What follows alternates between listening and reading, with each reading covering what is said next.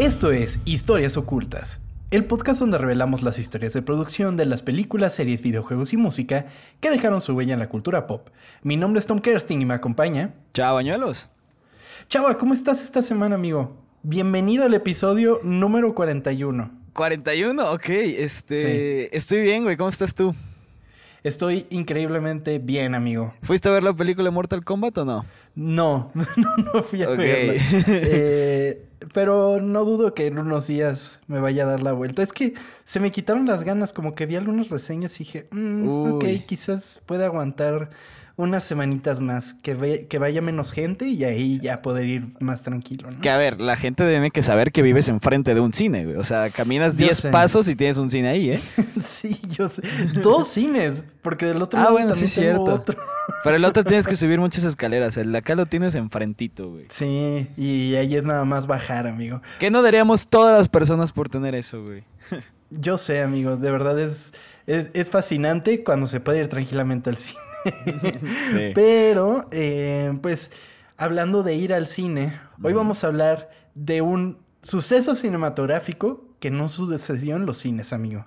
Ok, a ver, échale. Los musicales a través de los años se convirtieron en una rama especial de Hollywood y con un sentimiento encontrado por toda la audiencia. O los amas o los odias. No hay punto medio. El Mago de Oz en 1939, Cantando bajo la lluvia en 1952, Vaselina en 1978 y más recientemente La La Land y The Greatest Showman en 2017 son algunos de los mejores ejemplos de cómo un género puede dejar su marca en una generación. Sin embargo, nos falta por mencionar el musical que marcó a nuestra generación. Esta es la historia oculta de High School Musical. It's hard to believe that I couldn't see. You were always there beside me. Thought I was alone with no one to hold. But you were always right beside me. ¡Uy, güey! ¡Qué belleza! No ma- estoy- tengo una sonrisa gigantesca, güey. No sabes lo Yo mucho sé, que me amigo. encanta esto, güey. ¡Wow! ¡Wow! ¡Qué belleza, güey! ¿A ti te gusta también mucho? Sí, me gusta, me gusta. O sea, la- vi la primera y la segunda, la tercera nunca la he visto, amigo. Tengo la que- tercera sí fue al cine, que- según yo, ¿no? Sí, sí fue, al- sí, sí fue en el cine, pero la- pues las otras estaban en Disney Channel. y Sí. fue así como de, ah, pues a ver. Y sí soy bien fan, sí me gusta bastante. Como yo creo a la gran mayoría de nuestra generación, amigo. Sí. Eh, te tengo una pregunta. ¿Tú crees que en algún momento sea algo como nuestra vaselina, güey? Sí, no, yo totalmente considero que, que High School Musical es nuestro vaselina. Ok, sí, pero- definitivamente. Digamos, el otro día fui a cortarme el pelo y el barbero tenía vaselina ahí puesto y estaba como bien contento platicando de eso y dije, en algún momento... ¿Y te la puso en el cabello? Yo soy el de los chistes malos, güey. ¿Qué te pasa, güey? Y, y en algún- y me, senté y pensé eso, güey. Este, ¿será... ¿Será para nosotros lo mismo, güey? Pero- Pues, o sea, ya llegamos, o sea, por ejemplo, ahora que empezamos a ir a, bueno, cuando empezamos a ir a graduaciones de universidad y ahora cambiándolo a bodas, pues ya, Ya se están pone, en las es pistas de baile las canciones de High School es Musical. verdad, güey. Sí es cierto, güey. Entre, entre We Are All in This Together Uf, y como que arreglos electrónicos de Breaking Free, pues la neta, y se prende todo el mundo porque pues es nuestra generación. ya los treintañeros, pues ya son nuestras canciones, es nuestra Sí, es adolescencia, cierto, principios, porque si bien a mí me tocó a principios de la secundaria. En Sí, primero de secundaria, ¿no? de las- Ajá, sí, sí, Simón. sí. Pero pues ya crecí con eso y, y ahora como que regresar a ver, eh, a sentir todas esas experiencias de aquella edad, pues High School Musical la verdad es parte importante. Sí, güey. Ay, güey. A ver, platícame. Quiero saber de esto todo, güey. Ok. Si a alguien le debemos la magia detrás de High School Musical, es a un hombre llamado Kenny Ortega. Ortega nació en 1950 en Palo Alto, California. Ortega es hijo de Madeline y Octavio Ortega, una mesera y un trabajador de fábrica. Al entrar a la preparatoria, Ortega comenzó a interesarse por las artes escénicas, entrando al grupo de teatro de su escuela y al mismo tiempo al equipo de porristas. Así comenzó su carrera como actor y más adelante como coreógrafo y director. En el currículum de Ortega podemos agregar grandes películas como Pretty in Pink, Ferris Bueller's Day Off y Dirty Dancing. Eh, ¿Dirigidas o...? No, era coreógrafo. Ah, ok, ok, sí. Sí, sí, sí. O sea, pero pues también ser coreógrafo en Dirty Dancing, pues no es poca cosa, amigo. No, no, no. Eh, que, que de hecho Dirty Dancing es un episodio pendiente, tiene una historia bien interesante detrás y que muero por hacerla. Ok, ok. Eh, Aunado a estos éxitos, podríamos agregar los legendarios videos de Material Girl de Madonna y Mr. Roboto de Styx como coreógrafo. Ok. Sin embargo, el repertorio de Ortega no termina ahí. En 1992 comenzó a trabajar al lado de Michael Jackson en las giras Dangerous World Tour, History World Tour y Michael Jackson and Friends. Este güey ayudaba en sus coreografías a Michael Jackson. O sea, No mames. Kenny Ortega era Es un increíble. Es, es, es increíble, sí, sí, sí. Em, además de coreografiar el show en vivo del medio tiempo del Super Bowl 30, en el que estuvo Diana Ross, la... Puta, siempre, siempre es un problema puta? para mí decir... ¿Cómo que la puta? No, no, no, no, no, Ah. no. R- Respeto total a la señora Diana Ross. No, eh, me refería a lo siguiente, güey. Siempre me causa problema decir el número ordinario de las, de las entregas de la academia, porque Ah, es ok. la 72ava, Simón. seten- las 72 entrega de Sí, premios de la esa. academia. Simón. Sabía que tenía que ponerlo entre paréntesis. Y los Juegos Olímpicos del 96, así como los Juegos de Invierno del 2002. Ah, Todo eso coreografiados totalmente por Kenny Ortega. ok, es un chingón entonces. Exactamente. Entrando en el Y2K, Ortega dirigió algunos episodios de Ally McBeal y Gilmore Girls. Sin embargo, lo que más deseaba era dirigir películas. Así que les pidió a sus agentes que estuvieran atentos a una película para televisión que fuera bajo el radar. O sea, que no fuera así como de la mega película, ¿sabes? Ok. Quería como ir como por lo sencillo primero o qué? Exactamente, ya había hecho películas a principios de los 90, hizo unas películas para Disney, pero, pero él ya después de eso continuó como coreógrafo y hasta que dirigió estas series, algunos episodios de estas series, ya le entró la espinita de nuevo. Ok. El guion que llamó su atención fue una película original de Disney Channel, una historia adolescente de amor, evocando la mítica historia de amor entre Romeo y Julieta, con el título prov- provisional Proyecto Musical de Secundaria sin título. Así se llama. Wow, qué buen nombre, güey. Se me antojó verla. Sí. Sí, sí, sí. Y que justamente era secondary, porque, eh, o sea, no era en el high school, o sea, era como en octavo y noveno grado en Estados Unidos. Nunca, nunca he entendido ese pedo, güey. Yo tampoco. Le acabo, que le mando un saludo a, a- a la amiga Svaide. Ok. Que tuve mucho. eh, Es que siempre es un problema, güey, porque Sí. entre que es séptimo y noveno, la secundaria, pero Sí, no sí, le dicen así, luego el high school. Sí, Es siempre que en pero- caricaturas decían eso, era como, ¿qué, cómo- qué es eso? Es ¿Cómo que en caricaturas noveno? lo traducen mal. Es que en caricaturas también lo traducen mal, porque luego están en el high school y le dicen secundaria, y es como, ok, pero no, vamos, O sea, vámonos es como a la prepa. simple. Exactamente. High school es prepa y ya. No nos confundamos. Eh, pero bueno, eran mucho más jóvenes la idea original. O sea, no estaban en, en preparatoria estos chicos. Y que, bueno, justamente Peter Barzocchini, el guionista de la película, admite haber tomado prestado el concepto de los amantes desamparados. Eh, él menciona, hicimos lo que todo el mundo hace cuando necesita una idea. Estafas a Shakespeare. Y sí, Ok. tomas prestado, porque sí es tal cual el concepto, porque son de mundos aparte, solo que pues ya no son las familias de Romeo y Julieta, Sí, sino claro. que son como, como la onda de los nerds y, y el equipo de básquetbol y todo eso, y es como de, mm, ok. Como modernizarlo nada más. Exactamente, una vez más, o sea, Sí, claro. Retomar el mismo concepto y venderlo pues vestido distinto.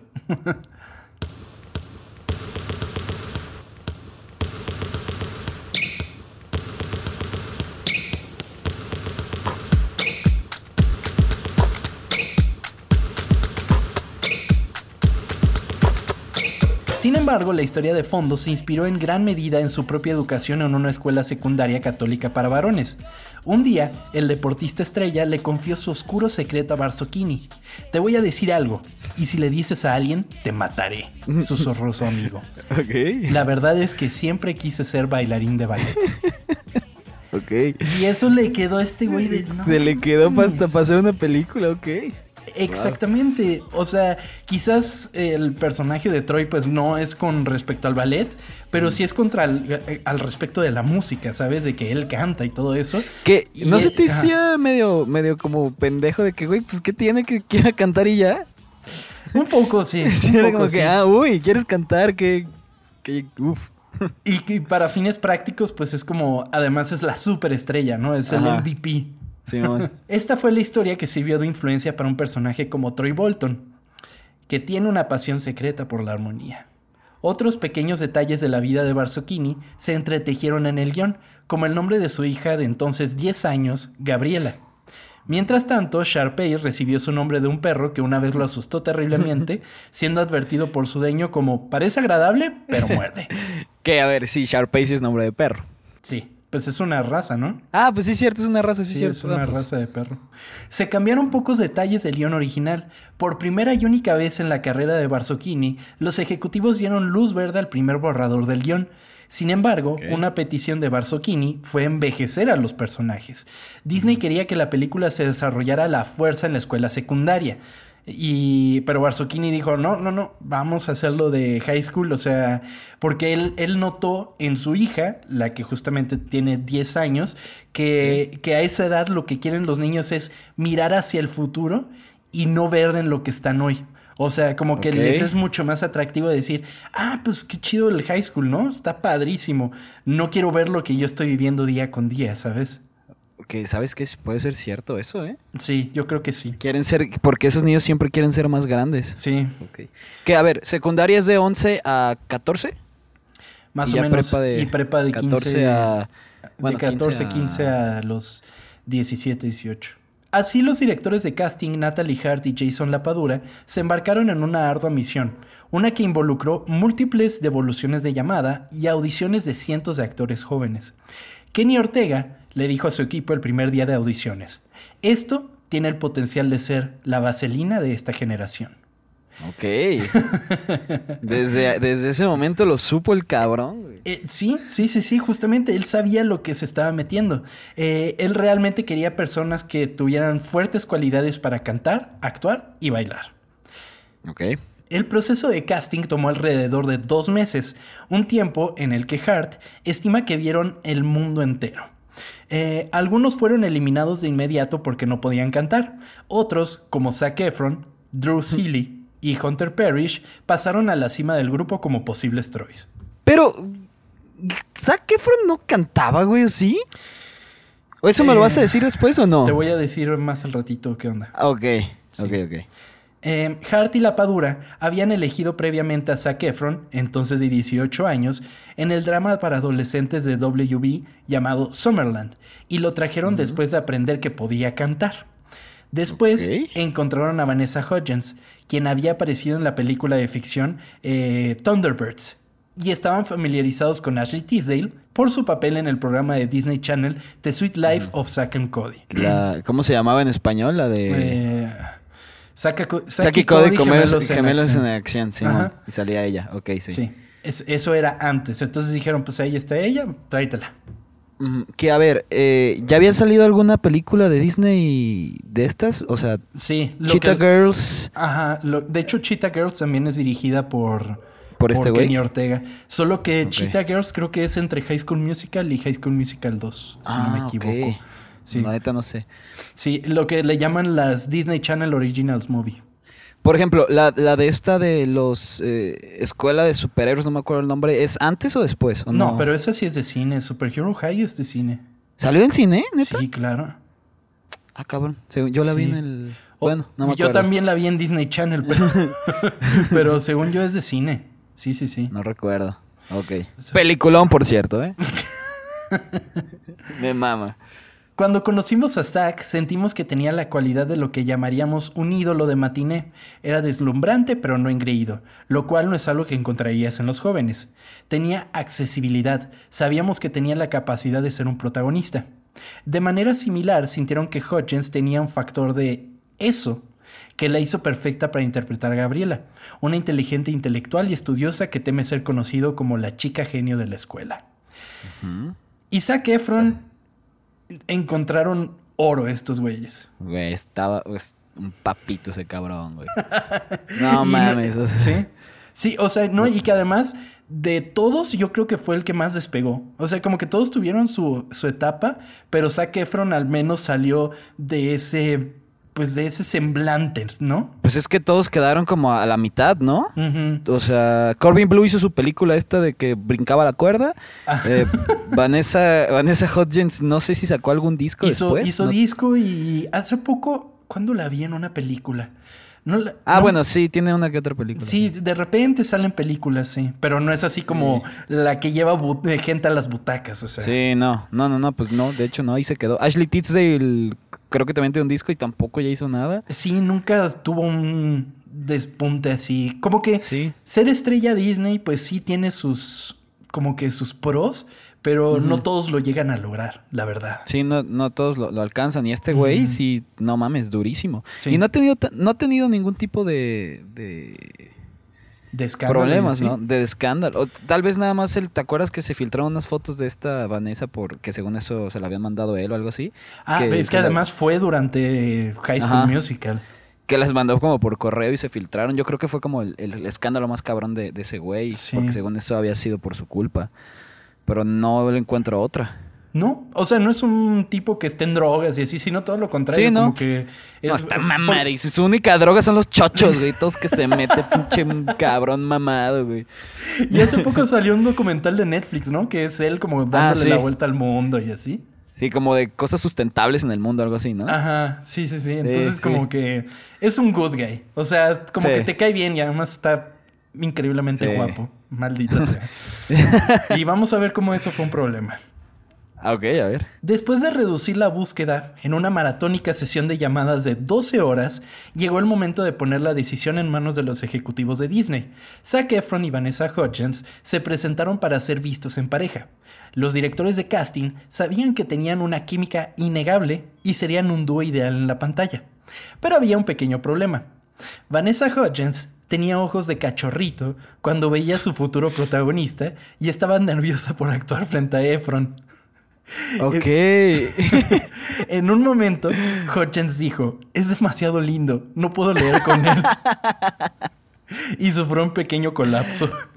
que a ver, todo, no lo vamos a juzgar. Todos hubiéramos pasado por Sí, lo mismo, güey. Todos. Que te empieza a cantar y tú de no mames, cabrón. Se te olvida la letra, güey. Sin embargo, los ejecutivos quedaron satisfechos y le dieron el papel a ambos actores. Por otro lado, Efron tenía todas las cualidades que desearía un actor, carisma y encanto, pero internamente había preocupación por su destreza bucal.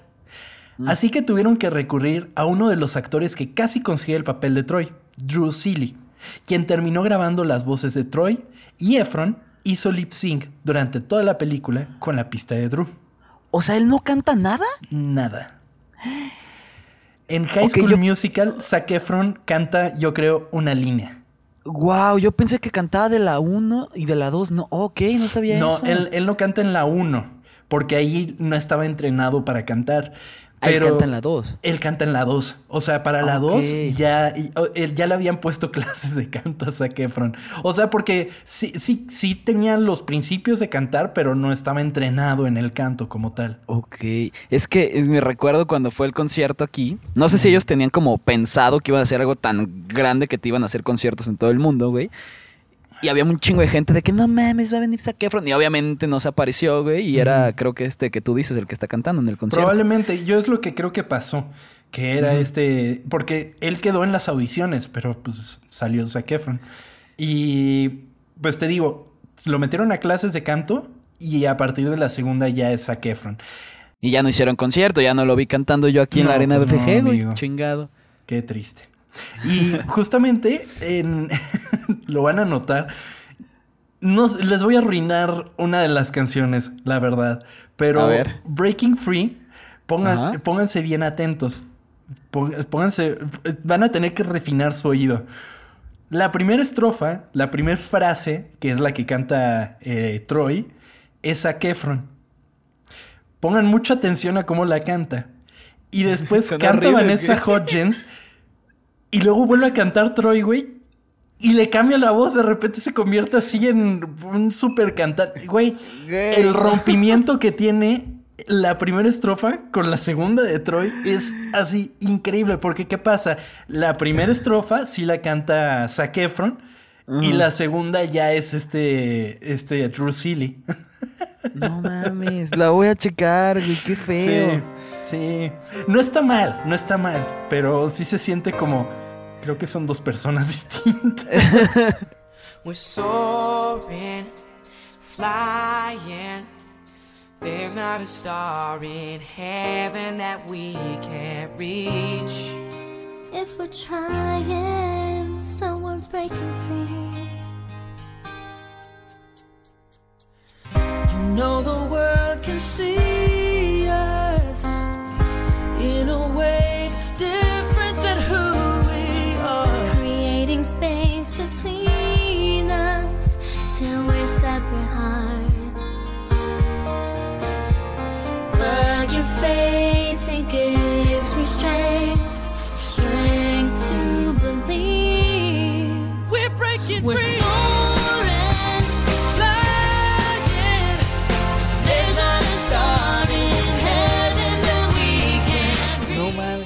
Ay, güey. Bueno, sigue siendo una canción verguísima. Totalmente, totalmente, amigo. Qué emoción. El papel del mejor amigo de Troy, Chad, fue para Corbin Blue, quien originalmente audicionó para Ryan, el hermano de Sharpay. Mientras tanto, Lucas Graville, de 20 años, quien anteriormente protagonizó la película de Disney Channel Halloween Town High y posteriormente se encontraba trabajando en un blockbuster. No mames. Sí, después de la película se fue a un blockbuster. Y Verga. audicionó para el papel de Troy. A Ortega le gustó la energía de Graville, pero sugirió que sería más adecuado para el papel de Ryan. Graville recuerda haberle preguntado a Ortega, ¿Ryan es gay? ¿Cómo vamos a trabajar con eso? Ortega, quien es abiertamente gay, nunca quiso mencionar explícitamente la orientación sexual de Ryan. Ortega mencionó, quería un personaje gay, pero sabía que tenía que tener mucho cuidado. Nunca compartí esa parte de mí mismo en la escuela secundaria. Ok. Y se nota en la película. O sea, Sí. sí, sí, sí puedes ver que, que, o sea, en ningún momento lo mencionan como, como un personaje gay, pero como que lo entiendes. Y Ortega ha dicho que eh, muchos chicos, bueno, ahora ya adultos, se le acercan constantemente para decirle gracias por ese personaje. O sea que, Ok, es que sí. les dio un poco de ¿Les ayudó? confianza. Ajá, exactamente. Y también hay una tensión entre, entre él y Corbin Blue en la 2, güey. Que en, en la de- I Don't Dance, güey, que están jugando béisbol, se siente durísimo que ahí hay algo, güey. Nunca lo había pensado, amigo. Velo, velo, güey. Se siente, ahí se siente, se, se ve, güey. Qué bonito, qué bonito. Una vez terminado el proceso de casting, Barzocchini, Ortega y los ejecutivos de Disney se pusieron a reafinar el guion. Así fue como surgió el nombre de High School Musical. Puede, eh, la cual podría haber no funcionado sin su historia implacablemente limpia, y la cual era una historia apta para toda la familia. Sin embargo, cabe resaltar una gran ausencia en esta historia de romance moderna, un elemento clásico del cine romántico que en cualquier película podemos apreciar. Un beso. Ortega afirma que no todo tiene que sellarse con un beso. Sin embargo, Efron y Hutchins, quienes finalmente comenzaron a salir en la vida real, anhelaban algo de acción en la pantalla. Ambos actores constantemente preguntaban cuándo sería el momento de su beso. Sin embargo, el equipo de producción sentía que estaba fuera de lugar. No mames, nunca lo he notado, ¿no hay? No se besan. En toda la No película no, mames. se besan. ¡Ah, la Nunca lo había notado, güey. Eso está chido, güey, porque no, era no, es- no fue necesario hacerlo, pero wow. Sí, de hecho. O sea, tienen sus escenas románticas y todo eso, pero Sí, claro. no hay un solo beso. ¡Wow! ¡Wow! Barzocchini sabía que las melodías contagiosas y la promesa de un rompecorazones como Efron harían de High School Musical una venta fácil para las niñas. Solo que convencer a los niños para que vieran la película sería una historia muy diferente. Así que colocó los varios números musicales de manera muy deliberada, con cuidado de no asustar a nadie con canciones fuera de lugar. Tomamos la decisión consciente de convertir la primera canción en un número de karaoke. Porque sí, abre con una escena de karaoke y no lo tomarías como, ah, es un musical, ¿no? Es verdad. Luego, pensamos que, lo, que los engañaríamos para que vieran un musical. Y después el segundo es Get Your Head in the Game, que es como un número de un chico en un gimnasio. Entonces es Sí, como, como de, de, ¡ah! ¡Hombres! ¡Hombre, sí! ¡Pelotas y deportes!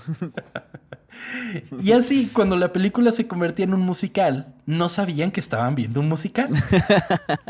El primer número musical, en toda regla, llegó a apellido de los ejecutivos quienes sugirieron convertir una escena de cafetería estándar en una canción y baile a la clásica. Eso se convirtió en Stick to the Status Quo. Un himno, un himno pegadizo sobre la lucha entre tener su propia voz y adaptarse a la presión de los compañeros. Y bueno, pensando que Get Your Head in the Game, pues sí tiene como todas estas coreografías con los balones y así. Cuando de verdad vemos así a muchísima gente bailando con una canción, pues es Sí, esa. Entonces, pues y lanzando sus cosas en la, Sí. en la. ¿Cómo se llama? Cafetería, güey, bailando todos. Sí, dando marometas por todos lados. sí. güey. Justamente. Ahí te das cuenta que es un musical.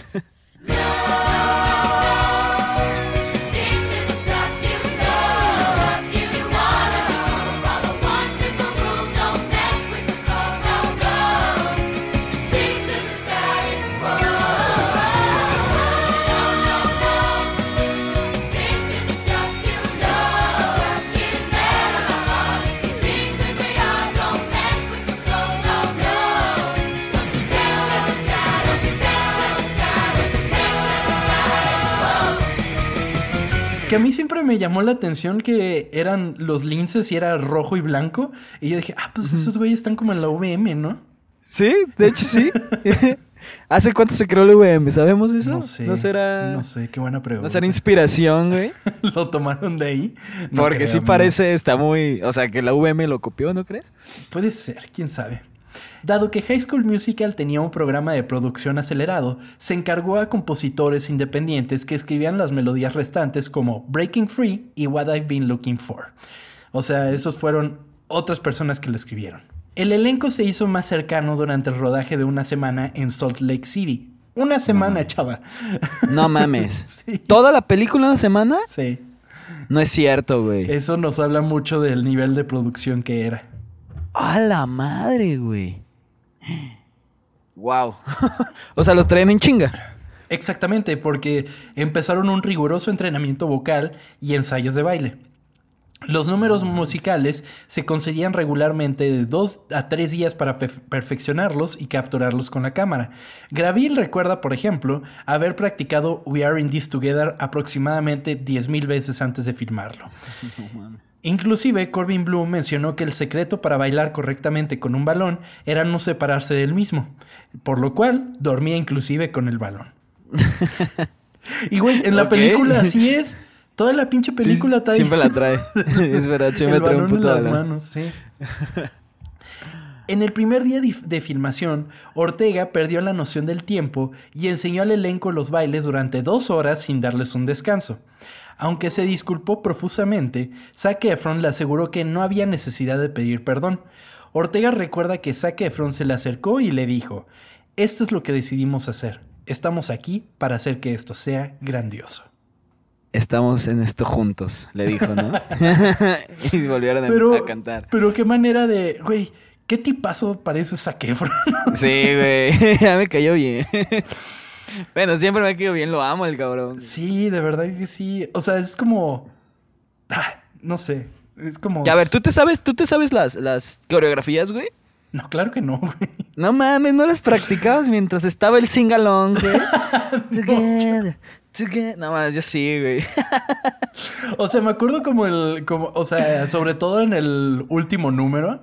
Que- es que- uno, uno, dos, dos, vuelta. Y luego así como mano, mano izquierda, mano derecha y caminas hacia arriba y Sí, levantas las camina levantando las manos, sí, eso me acuerdo bueno, sí, bueno. perfecto. Güey, en tu graduación, el momento en el que ponen esa canción estuvo increíble. Sí, Todo el mundo se sí. volvió loco y todos tratando de imitar la coreografía. No mames, qué Todos borrachos tratando de imitar eso, güey.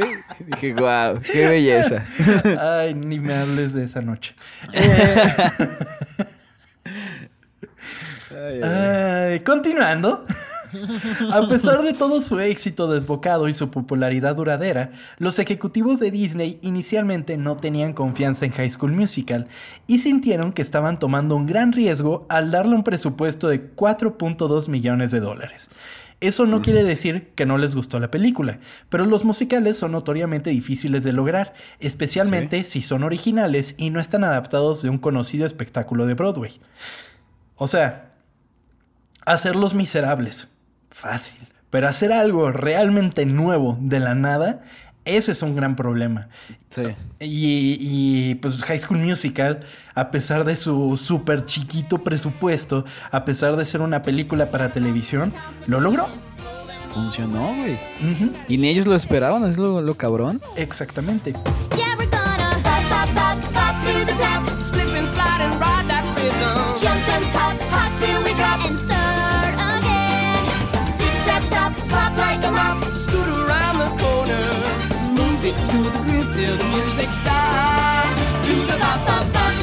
High School Musical se convirtió en un éxito de la noche a la mañana después de su estreno el 20 de enero de 2006, en el que más de 7.7 millones de televidentes se mantuvieron presentes durante la transmisión en Disney Channel. Eh, eso fue en todo el mundo entonces, salió en En 2006.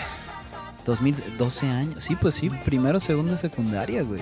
Recuerdo todavía el momento en que la vi, güey, y dije, ¿qué es esta cosa tan hermosa, güey? Estaba increíble. O sea, y es que además nos tocó justo en la edad. Como Sí. estábamos de la edad, yo creo, de la hija de, del escritor. O sea. Ajá, pues como dijo ese güey que nos Sí. gustaba ver hacia adelante y Hacia veíamos esos adelante. güeyes. ujú. Ajá, wow. Y decías, la prepa va a ser lo máximo. y fue como de, ah, ok. Dices, es que te venden que la prepa va a ser así, güey. sí, y- claro. Y no es así, güey. Aquí en, en nuestra prepa no va gente a verte jugar básquetbol, güey. O sea, y que te quieren llevar a, a jugar este a, a- a la universidad. Pues no, güey. No, pues no, eso no pasa. Pero estaba bonito, estaba bonito. Como que era una buena historia para el momento. Sí, güey. Time informó en 2008 que la franquicia había cosechado casi 700 millones de No dólares mames. en venta de bandas sonoras y mercancía. 700 millones de dólares y le invirtieron 4.2. No, mam. Imagínate la cara de los cabrones. No, güey. Pues, mírate, ponte a hacer otra, güey.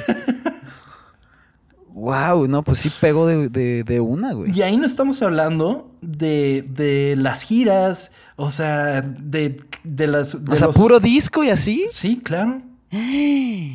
No mames, no, pues, güey, con. Wow. Pero no fue hasta High School Musical 2 de 2007 cuando realmente se cimentó el lugar de la franquicia en la cultura pop. Tras su estreno, High School Musical 2 atrajo a una audiencia de más de 17 millones de espectadores. Las calificaciones más altas para una película de cable original en la historia. Wow. ¿Cuál te gusta más, la 1 o la 2? Buena pregunta. es que todo el mundo adora la 2, güey, pero la 1 siento yo que pues es la original, o sea, Sí. Es que. ah, Las canciones de la 1 de las canciones de la 2. de la 1. Creo que me sé más de la 1 que de la 2. Ok. Es que a mí el final de la, de la 2 me parece terrible. Pero todo lo demás de la 2 me, Me, encanta. gustaba, de la así 2 que me no gustaba el, el, el opening. La primera canción que salía se hacía muy Verano, divertida. verano, Ajá. verano. Uy, güey, sí, claro. Esa estaba Me encantaba. padrísima. O sea, Sí, güey. es, es. Transmitía muy bien la sensación de puta ya vacaciones. qué Sí, chido. sí, era buenazo eso, güey. Sí.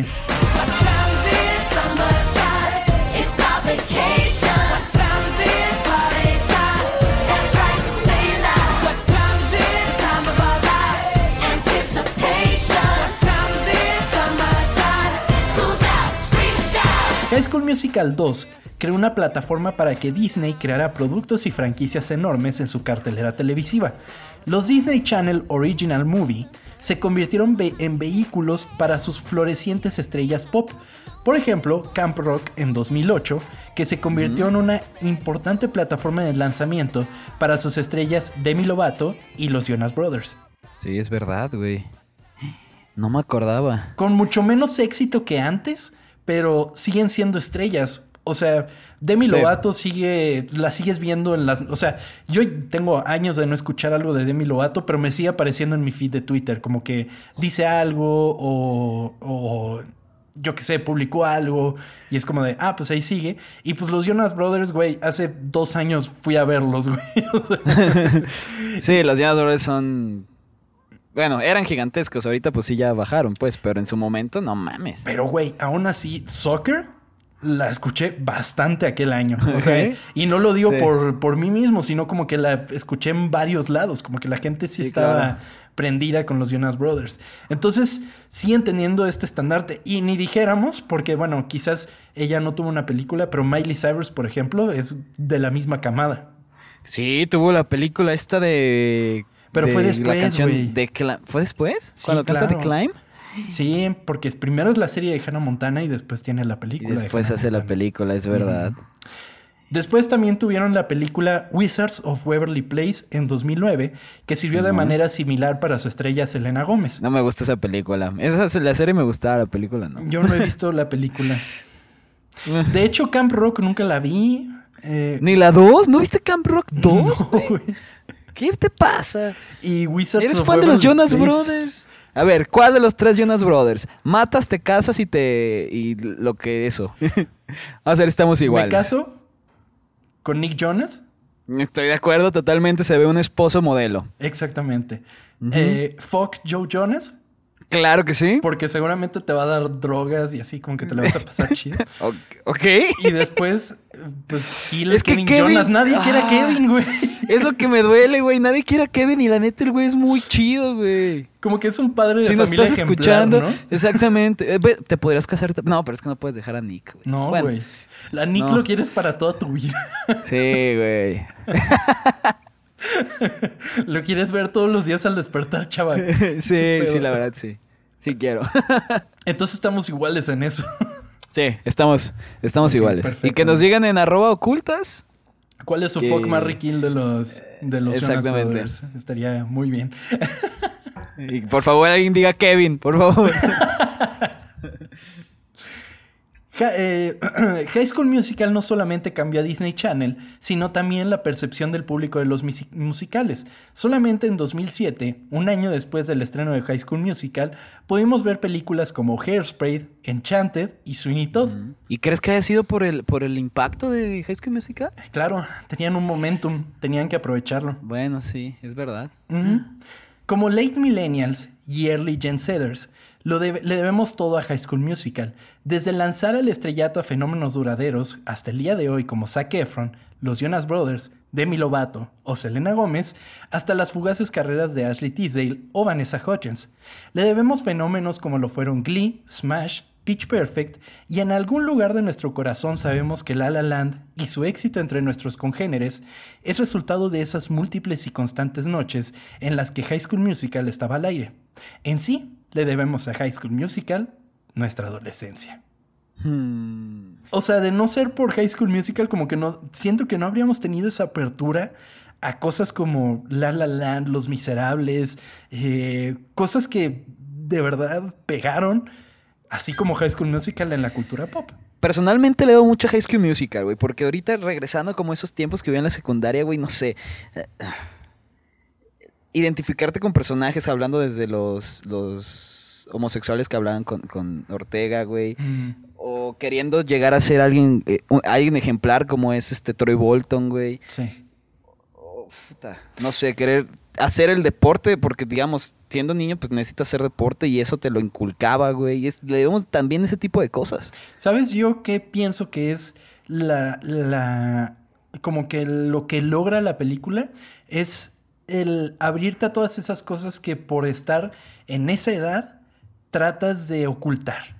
O sea, Porque es mucho, justamente es lo que, lo que trata la canción de Stick to the Status Quo.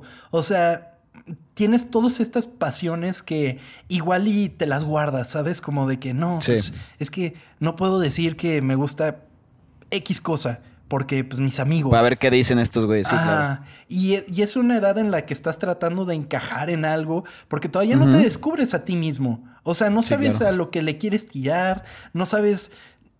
No sabes a lo que le quieres tirar y no sabes ni siquiera qué te quieres tirar. Entonces, el, el- este, Sí. es- esta esencia que tiene la película es como, está bien, güey. O sea, tú puedes hacer lo que tú quieres y puedes encontrar la manera de que lo que quieres hacer sea también tu pasión y al revés, que tu pasión sea lo que tú quieres hacer. aprendimos demasiado de esto. Y, y a veces tal vez ni siquiera te pones a pensar eso porque dices, no, como que nada más lo recuerdas y dices, ay, esa película chida de hace mucho tiempo. Exacto. Pero si te pones a pensar en realidad todo lo que te pudo haber enseñado sin tal vez ni te das cuenta, güey, es impresionante. Nos tocó en la edad adecuada, la verdad. Exacto. O sea, fue el momento y era lo que teníamos que ver y tenía el mensaje que tenían que transmitir y por eso se convirtió en algo que hoy estamos platicando en este podcast donde solo tocamos Tan los contentos. temas, solo tocamos los temas más eh, importantes para la cultura pop. Entonces, Sí. por eso High School Musical es parte de historias ocultas. Durante 2020 y los sucesos que aterrorizaron el año, los noticieros de Estados Unidos constantemente mencionaban la frase We are all in this together, lo que despertó la memoria de toda una generación. Y hoy día volteamos a ver con cariño esa película que conjunto a familia, amigos y maestros nos convirtieron en los individuos que hoy somos. Esta fue la historia oculta de High School Musical.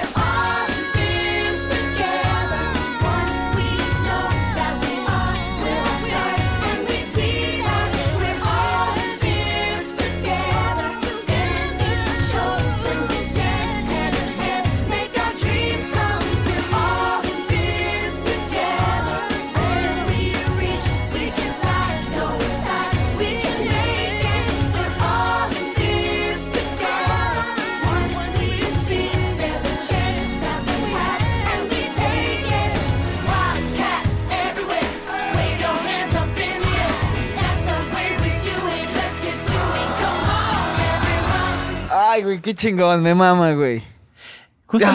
Justamente, el, tengo entendido, por lo que leí en los comentarios, We're All in This Together, el video en YouTube, güey, levantó cabrón así en...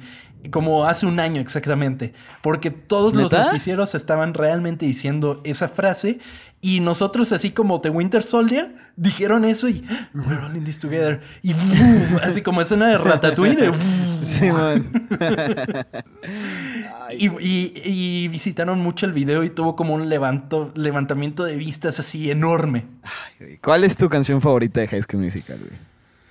Eh, me gusta mucho We're All in This Together. O sea, se me hace como de, ay, qué bonito, todos juntos y así, está padre. Y Breaking Free también es... Breaking, sí, es eso te iba a decir yo. Sí. Breaking Free es un rolón hermoso, chingón, güey. Y que ahora van a ir a escuchar y decir si es otra persona la que canta. ya, gracias por arruinarnos todo el- lo bonito, güey. Ya sabe que eso es parte de este podcast. Tienen que estar dispuestos a eso. Chingada madre, vas a dejar, vas a hacer que nos dejes de escuchar solamente porque rompes corazones, güey. Disculpen, disculpen de verdad, pero es muy gracioso. Se van a reír cuando lo noten. Pero No, no me voy a reír, voy a llorar. disculpen por quitarles el sueño de que Zac Efron sabía cantar. Pero en la 2 canta, güey. Y además tiene un número el que canta así corriendo por el campo de golf. Eso es increíble. Ah, el, ¿cómo se llama la canción? La de. Ay, güey, no me acuerdo. Eh, Ben on It, algo así, ¿no? no me Bet acuerdo. on it. Sí. Bet on It, Simón. Sí, sí, sí. Y que y es toda dramática y el güey se tira al Sí. pasto y sufre. y- ¡Ah! Uy, Gotta Go on My Own Way. Güey, qué co- oh, me hace llorar siempre que se está yendo, güey. Y eso que yo siempre fui Team Sharpay, ¿eh? Ah, Toda sí. la vida. Nada más ponían Fabulous y yo de ¡Oh!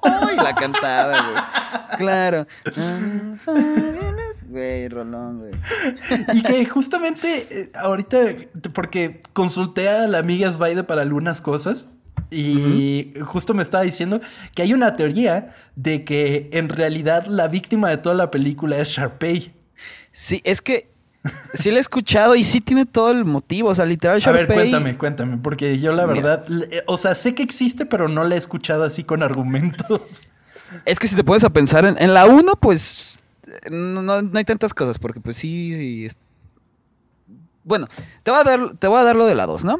Lo que Sharpay buscaba con Troy era literalmente darle una beca para ser el... el- para tener, estar en una...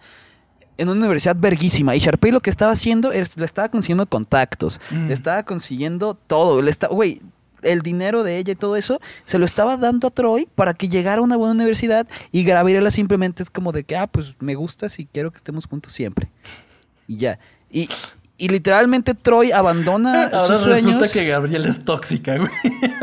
O sea, no digo eso, pero literalmente, o sea, lit- es que hay una parte donde el cabrón está entrenando con este equipo de básquetbol y la otra vieja está emperrada porque no fue a jugar con ellos, güey. Y el güey está consiguiendo este contactos para poder estudiar en un con beca en una universidad y la otra morra, ah, no, no no vino. Que ahí sería parte de la comunicación. Si lo comunicas podría funcionar, pero ahí no hubo comunicación. Claro, Sí, Sharpay se quería tirar a Troy y ahí está como el problema. sí. Pero siempre buscó lo mejor para él y, y Gabriela pues simplemente... Era una tóxica. eh, Pues, pues sí. O sea, si lo vemos en esa forma, sí. ¿Qué team eres? Team este, Sharpay, Team Gabriela, díganlos, por favor. Sí, también. cu- Cuéntenos qué opinan de esa teoría. no manches. Sí, está, está cabrón. Ah, también está... le- ¿qué, qué canción es mejor? ¿La de You Are the Music in Me de Gabriela con, con Troy o la que canta con, con Sharpay, que es como más Ay, la de movida? Sharpay es más divertida, ¿no? Sí, pero la otra es más romántica que llega, güey. Así que es por gustos. ¿Sabes de qué estoy, me estoy acordando? ¿Sabes de ¿De esa película eh, con quién tenía un crush con la que toca el piano? Ah, sí, era muy guapa. Era no sé cómo se llama. Sí, era creo que nunca hizo otra cosa en su vida, pero. pero ¿Darcy se No llamaba? sé. Sí, creo que sí. Sí. Algo así era. Bueno, total. Eh, cuéntenos en redes sociales qué les parece High School Musical. Cuéntenos qué opinan de las teorías que nos está contando Chava. Y ¿Tus así. canciones favoritas también? Exactamente. Así como la gente que esta semana estuvo interactuando con nuestra cuenta, lo cual les agradecemos muchísimo, de verdad, si nos están escuchando en Spotify porque les aparecimos por ahí o porque alguien se los compartió, pueden buscarnos en Twitter, Instagram o Facebook como arroba ocultas. Ocultas con doble O porque somos muy cool en este podcast. Así que por favor, déjenos sus comentarios, díganos qué opinan y como este tema, cuéntenos qué otro tema quieren que veamos por aquí. Todo se vale, de verdad. Mira, nos manda saludos Aldo Martínez, que somos el podcast más esperado de la semana. Muchas gracias, Ay, Aldo. qué chingón. Un saludo. Mm. Shannon Fiction dice que listísimo para escucharnos. Y saludos de Aguascalientes. Saludos de Aguascalientes. Un Ahí voy a andar saludo. en dos semanas. Ah, sí. Sí, voy a ir a ver al Atlas. Ah, Bueno, tú andas de gira con el Atlas. No, bueno, güey. Hay que aprovechar. Este. Mario Yadut, saludos. Y que si ya toque Space Jam, ¿no? Hasta julio que sale. Hasta Creo julio, sale sí. 16, no estoy seguro cuándo. Paciencia, paciencia. Mm, Erno Godrot también nos manda saludos. Ujú, Saludos. Un saludo. Saludos también a Denise Luján. Denise.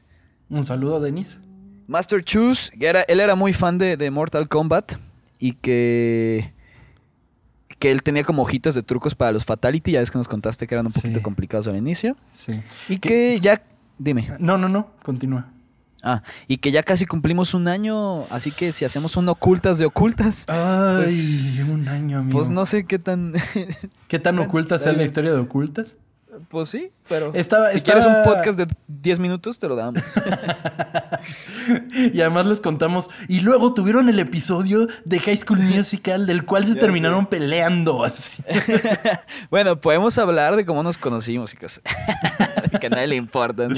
Pero podría ser, tal vez no el formato de ocultas, pero así QA de ocultas, Ok, así ah, terminando mira, el eso sí podría. Podría Eso me ser algo gustaría. así.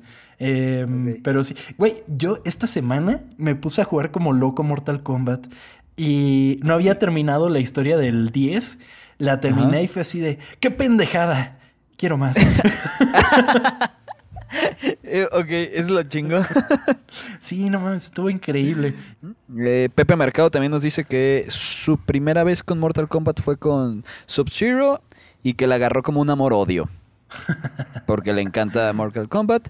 Que, que solo le gusta jugar con amigos porque a su hermana no le gusta y no le gusta jugar contra la máquina. Así que, pues... Sí, lo entiendo. No hay nada Sí. como, no hay nada como humillar a un amigo en Mortal Kombat. Estoy de acuerdo con eso. O que te Eso humillan pasa porque. con muchos juegos, ¿no? Sí.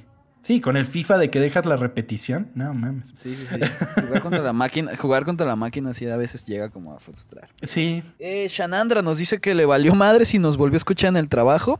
Así que ya es, ya es culpa de la gente que se le acerque. Y que le recordó, cuando me estás pendejeando el, el- el episodio pasado, que le recordó a sus pláticas con su hermana. Eh, Eso pasa pues, muy seguido, pero bueno. Sí, suele pasar. eh, Gorilink dice que es como yo, que es malísimo en los juegos también y en los juegos de pelea. Pero que es muy bueno en el Tetris, ¿ok? Pues Ah, tenemos un episodio, si no lo has escuchado, échatelo Seguro sí. está chingón. Seguro sí, seguro. sí, Tal vez por eso llegó, ¿no?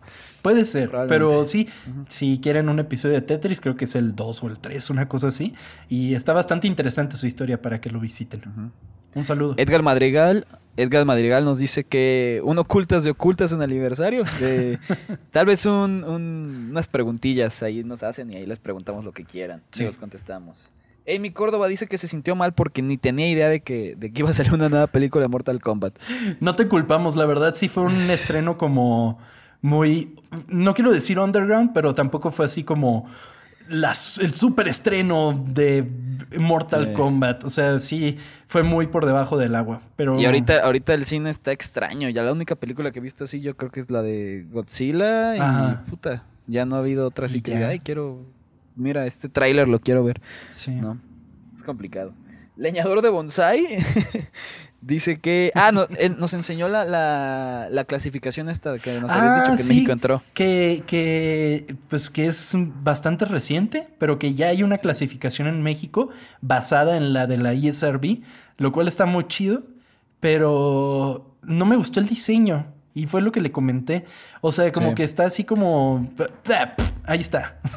Como Por- hecho en chinga. Sí, porque el de la ISRB, pues la neta, pues las letritas tienen un diseño y lo han respetado hasta el día de hoy, así como el de Parental Advisory. Y se me hizo así como de, ah, ok, bueno, ahí están, pero qué bueno que ya se está implementando algo así. Y también nos dice que cuando hacemos uno de My Chemical Romance, que va a quedar al- algún día pronto, Uy. esperemos aquí. No mames, nos mamaba esa cosa. Sí, definitivamente. Wow. Ya quiero hacer ese episodio. Güey, porque últimamente he visto muchos TikToks que son referenciando My Chemical Romance y, y así tal cual como, como Winter Soldier te activan. O sea, escuchas la primera notita de El Sí, Oh, o sea, sí. claro, güey. No, no.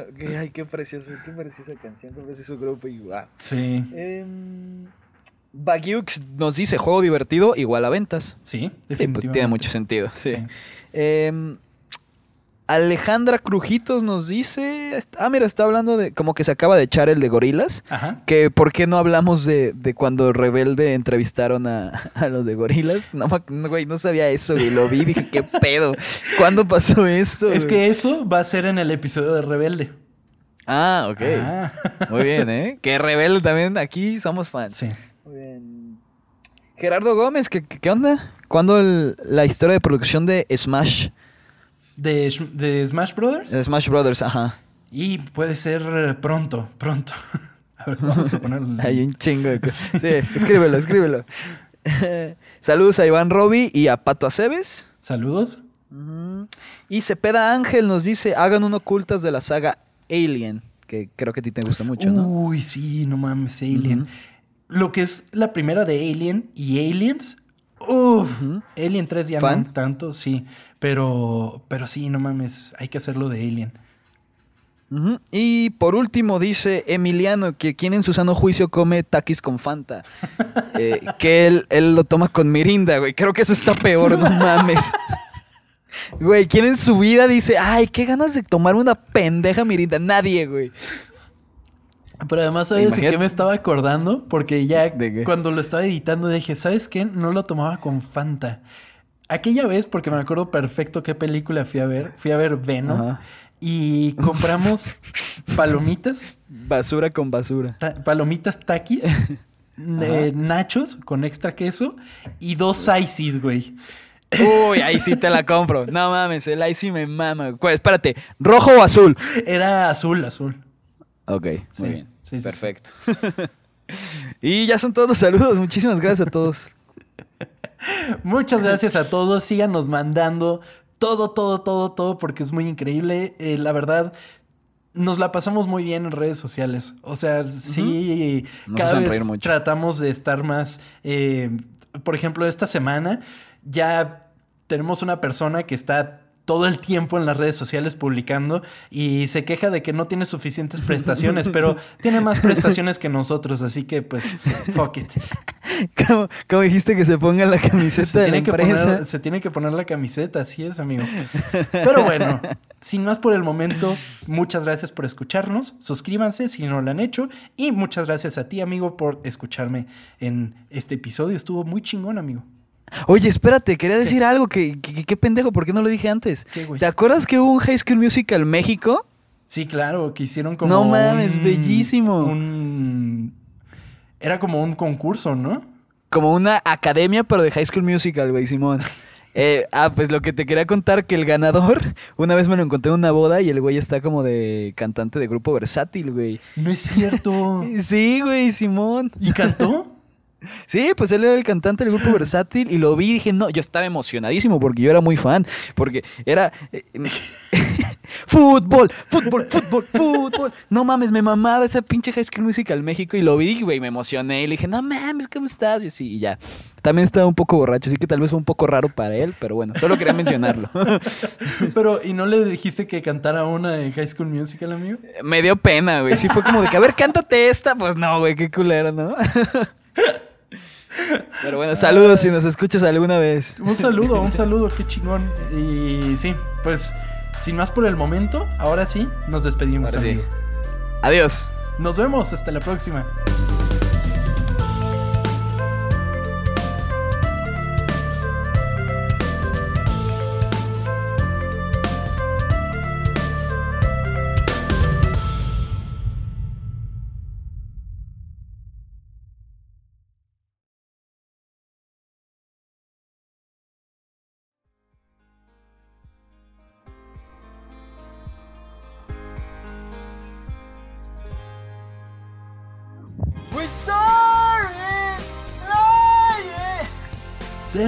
There's a star in heaven we can dream.